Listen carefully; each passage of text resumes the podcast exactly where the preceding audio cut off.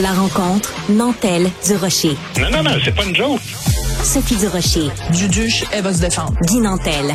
Ben, c'est exactement ça qu'il faut faire. Un duo déstabilisant qui confronte les idées. C'est à s'arracher les cheveux sur la tête. La rencontre Nantel du Rocher.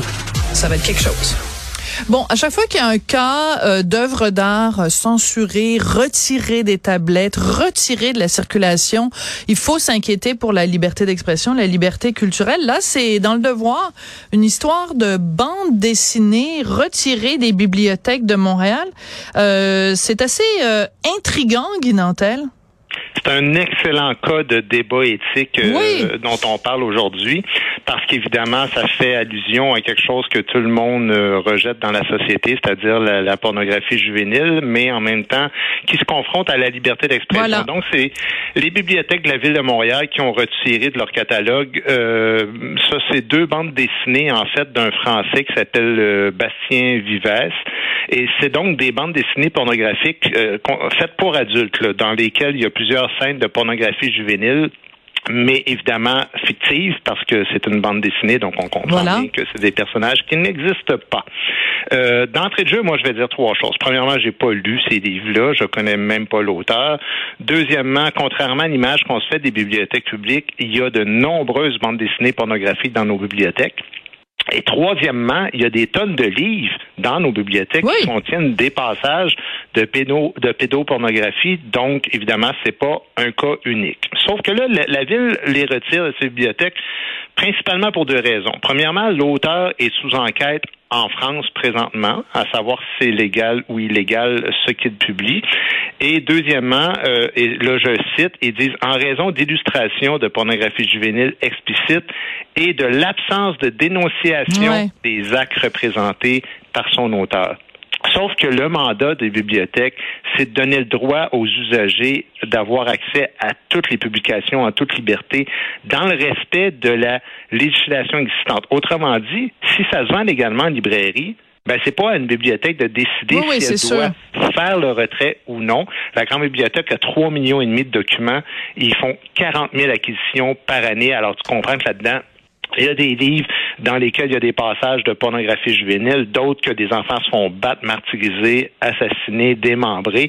Donc, une bibliothèque, c'est pas un repère moral, mais c'est une collection d'archives euh, qui fait foi de tout ce qui se publie dans une société. Bon, alors c'est c'est en effet un débat éthique extrêmement euh, intéressant et je dirais extrêmement complexe parce qu'il y a tellement de zones de gris et c'est impossible de dire c'est tout noir ou c'est tout blanc, même si c'est le blanc et le noir qu'on peut utiliser parfois en bande dessinée.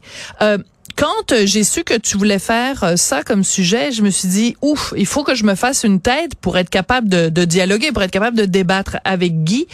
Et euh, donc, tu m'as envoyé ton sujet ce matin et euh, à 2h30, à 3h de l'après-midi, ma tête est pas encore faite, Guy. Mm-hmm. Parce que, par exemple, OK, euh, le roman de Vladimir Nabokov, Lolita, évidemment, un chef-d'œuvre de la littérature, reste que ça raconte quand même un gars, un monsieur âgé qui a des relations avec une fille qui a à peu près 12 ans dans le livre, OK? Des relations sexuelles complètes et tout ça. Mhm. Alors, si on retire euh, Bastien Vivès des bibliothèques, moi j'aimerais savoir, est-ce que les bibliothèques de Montréal ont l'intention de retirer Lolita de Nabokov?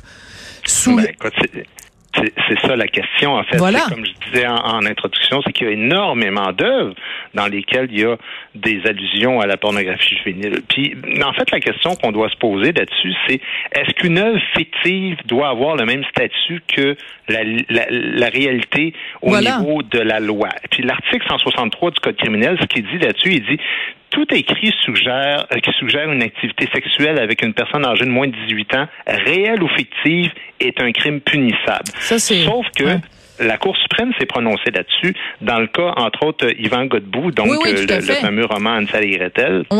qui contient des passages, euh, bon, justement, d'agression sexuelle d'une enfant de 9 ans.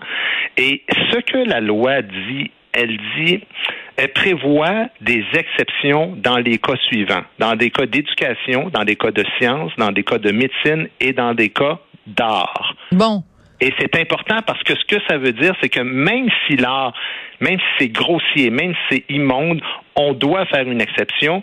Puis la seule condition pour laquelle on ne fait pas une exception dans le cas de l'art, c'est s'il y a un encouragement actif à passer à la pornographie. C'est un peu comme le suicide, dans le fond. on ne peut pas encourager quelqu'un légalement à se suicider, mais on peut faire un livre dans lequel on raconte des techniques, par exemple, pour se suicider. Tu comprends? Puis tu as raison de dire que c'est des zones grises. C'est très difficile. Mais c'est parce que sinon, Sophie, tout le monde serait accusé de possession puis de distribution de matériel de porno juvénile. Les auteurs, mais aussi les éditeurs, les libraires, ben les bibliothécaires. évidemment, chaque lecteur qui possède un exemplaire d'un de ces livres-là.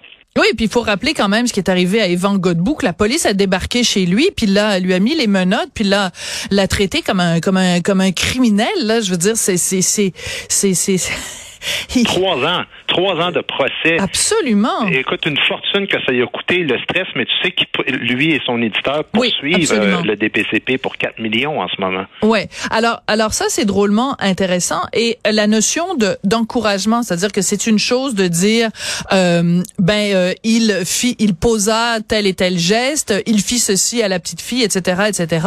Puis c'est pas la même chose que de dire, hey les amis, voici le mode d'emploi sur comment faire un leurre euh, pour euh, agresser des enfants sur internet ou euh, dans les écoles. Tu comprends ce que je veux dire? C'est pas ben, c'est pas c'est la différence entre un, une œuvre d'art et un mode d'emploi. À ce compte-là, à ce moment-là, si on, on, on retire les œuvres à ce moment-là, toute l'œuvre de Balthus par exemple, qui est un peintre que moi j'adore, c'est que des jeunes filles nues, ben les jambes écartées, étendues sur des canapés. écoute, en un clic, je suis capable de les trouver les les, les tableaux de Balthus mais c'est ben, toutes des petites le, filles. Le, le Mannequin Piss, qui, qui, est une des œuvres d'art les plus populaires dans le monde, au cœur de Bruxelles, c'est quand même un petit gars tout nu qui se tient le pénis, qui doit avoir environ 5-7 euh, ans. Là. Ouais, puis à ce moment-là aussi euh, l'origine du monde de Courbet, qui est, euh, ben ça c'est pas, c'est une adulte, mais à, à l'époque l'origine du monde de Courbet, donc qui est vraiment un, un, un tableau où c'est juste c'est l'entrejambe d'une femme très poilu. Et ça s'appelle l'origine du monde parce que c'est évidemment c'est l'ironie de dire ben on, on vient tous du du, du corps d'une femme, de l'entrejambe d'une femme. Mais écoute, euh, quand la dernière fois que je suis allée au musée d'Orsay à Paris, l'origine du monde est quand même dans une salle à part. Et, euh, et cette œuvre-là, pendant très longtemps, euh, n'était pas montrée en public. Heureusement que les mentalités ont changé. Donc, est-ce que c'est de la c'est de la pornographie? Est-ce que Balthus c'est de la, de la pédopornographie? Toute la question se pose c'est sûr que la ligne, la ligne est mince. Là. C'est évident que chaque cas est un, cas de figure euh, qui doit être vu indépendamment les uns des autres. Puis c'est pas un juge, c'est à la justice. Mais c'est ça qui est important, c'est que là, en ce moment, la bibliothèque se fait un peu elle-même le représentant de la justice parce que au Canada, en ce moment, il y a, une exception pour l'art et, la bibliothèque dit malgré tout ça, ben nous, on fait quand même une exception, on retire ça de nos tablettes. Puis il y a, Marie Desmartel, qui est professeure en bibliothéconomie à l'Université de Montréal, ben elle-même, elle le dit, elle dit, je pense qu'on assiste à un renforcement d'une attitude moralisatrice en ce moment. C'est dans l'air du temps. Et, c'est évident que de dire ça, ça peut avoir, ça peut donner l'impression que tu encourages la porno juvénile, mais, mais comme tu dis, c'est parce que c'est très difficile dans, dans, la, dans la défense d'Ivan Godbout pour Ansel et Gretel. Ben, écoute, lui, il a dit exactement ce que tu dis. Il dit le Lita de Nabokov, Stephen King, il y a beaucoup de, ben passages où il y a de la pornographie juvénile. Euh, Patrick Sénécal, il y en a. Game, Games of Thrones, il y en a aussi. Euh, et, donc, euh, ben, la Bibliothèque nationale, elle, ce qu'elle dit, la grande bibliothèque, a dit, on ne peut pas se substituer au jugement des, des usagers. C'est eux qui doivent être libres de prendre leurs décisions. Une bibliothèque, ce que ça fait, ça doit adopter une position de neutralité par rapport à ce ce qu'on montre. C'est pas nous ne sommes pas là pour prendre la décision, nous montrons ce qui existe dans le fond. Ouais. Alors euh, c'est très intéressant cette discussion là parce que Christine Angot qui est une une auteure française extrêmement réputée d'ailleurs elle vient de faire son entrée à l'Académie Goncourt, c'est bien pour dire à quel point elle est euh, son, son son son écriture est reconnue en France, elle fait de l'autofiction et euh, ben et moi j'ai lu des livres de Christine Angot, elle a été victime d'inceste avec de son son père donc la agressé sexuellement. Et, euh, et elle en parle amplement dans ses livres. Puis il y a des passages de ses livres, c'est, c'est, ça donne envie de vomir. Donc, est-ce qu'il faudrait dire, est-ce qu'il faut retirer les livres de Christine Angot dans lesquels elle décrit dans les, vraiment avec énormément de détails les actes d'inceste de son père envers elle? Ben, c'est une bonne question, puis c'est tout ça le problème, parce que dans la défense d'Yvan Godbout, c'est ce que le juge a fini par dire. Il dit la loi telle qu'elle est vue présentement, ou en tout cas qu'elle était vue avant son jugement à lui, euh, elle ne pouvait pas tenir parce que même quelqu'un qui a subi des agressions sexuelles, s'il raconte dans un livre les agressions sexuelles qu'il a lui-même suivi, lui-même ou elle-même euh, subi, pardon, ben à ce moment-là, la personne est accusée ben de, de, fabrication de, de, pornographie juvénile. Fait comprends-tu comment il y a toutes sortes de cas qui, mais les œuvres écrites dans, dans une espèce d'inconfort moral, si on veut, ben, on n'a pas le choix. Elles doivent continuer de circuler tant que la loi le permet, dans la mesure où la loi, elle, elle doit encadrer les actions des citoyens, mais elle doit laisser à chaque individu la liberté de, de penser et, et, même la liberté de mal penser, si je peux dire. Ouais, tout à fait. Puis je parlais de, de Christine Angot, mais il y a aussi euh, Camille Kouchner, là, la Familia mhm. Grande, où elle raconte justement euh, que son beau-père avait agressé sexuellement son son frère. Ben ce fil, ce livre-là est un livre super important parce que ça a ouvert la parole de plein de gens. Euh, le, le gars en question, euh, évidemment, fait face maintenant à la justice et tout, mais ça veut dire que euh, Camille Kouchner aurait pas eu le droit d'écrire ce livre-là parce que, ou, ou, en tout cas on l'aurait pas eu dans les bibliothèques à Montréal parce qu'elle décrit quand même euh, quand le, beau-père rendait visite à son frère dans la, la chambre de, de, la maison familiale, puis elle décrit les gestes qu'il a qu'il a posés.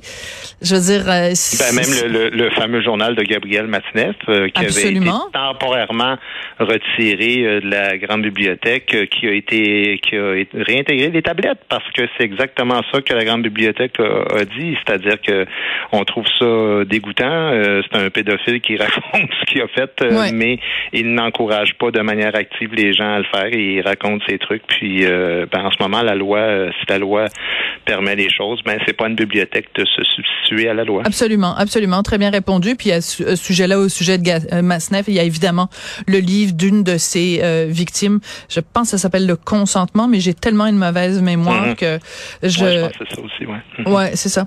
Euh, je suis en train de faire une recherche au moment même où je te parle. Puis quand on parle de, oui, c'est ça, le consentement. Le consentement. Euh, et euh, et quand on parle évidemment de Gabriel Masnev, il faut toujours, si tu le permets, souligner les couilles, les couille de Denise Bombardier qui à la, télévision française alors qu'elle participait à une mm-hmm. émission littéraire euh, qui avait Bernard Pivot c'était apostrophe et qui avait Gabriel Masnev qui était là et elle a eu le culot de le confronter en lui disant ce que vous décrivez dans, dans vos livres, c'est des relations sexuelles avec des enfants. Vous êtes mm. dégueulasse. Euh, elle l'a fait avec beaucoup plus de finesse que je le fais maintenant. Mais cette femme-là a des couille en or et euh, je lui lève mon chapeau parce que elle, elle en a payé le prix d'une partie de sa carrière en France et, euh, et moi j'aurais une admiration euh, sans borne pour elle. Bref, euh, excellente discussion. C'est, c'est en effet très très complexe comme discussion. Toujours intéressant de te parler. Merci beaucoup Guy Nantel. Ben merci Sophie. On se parle demain.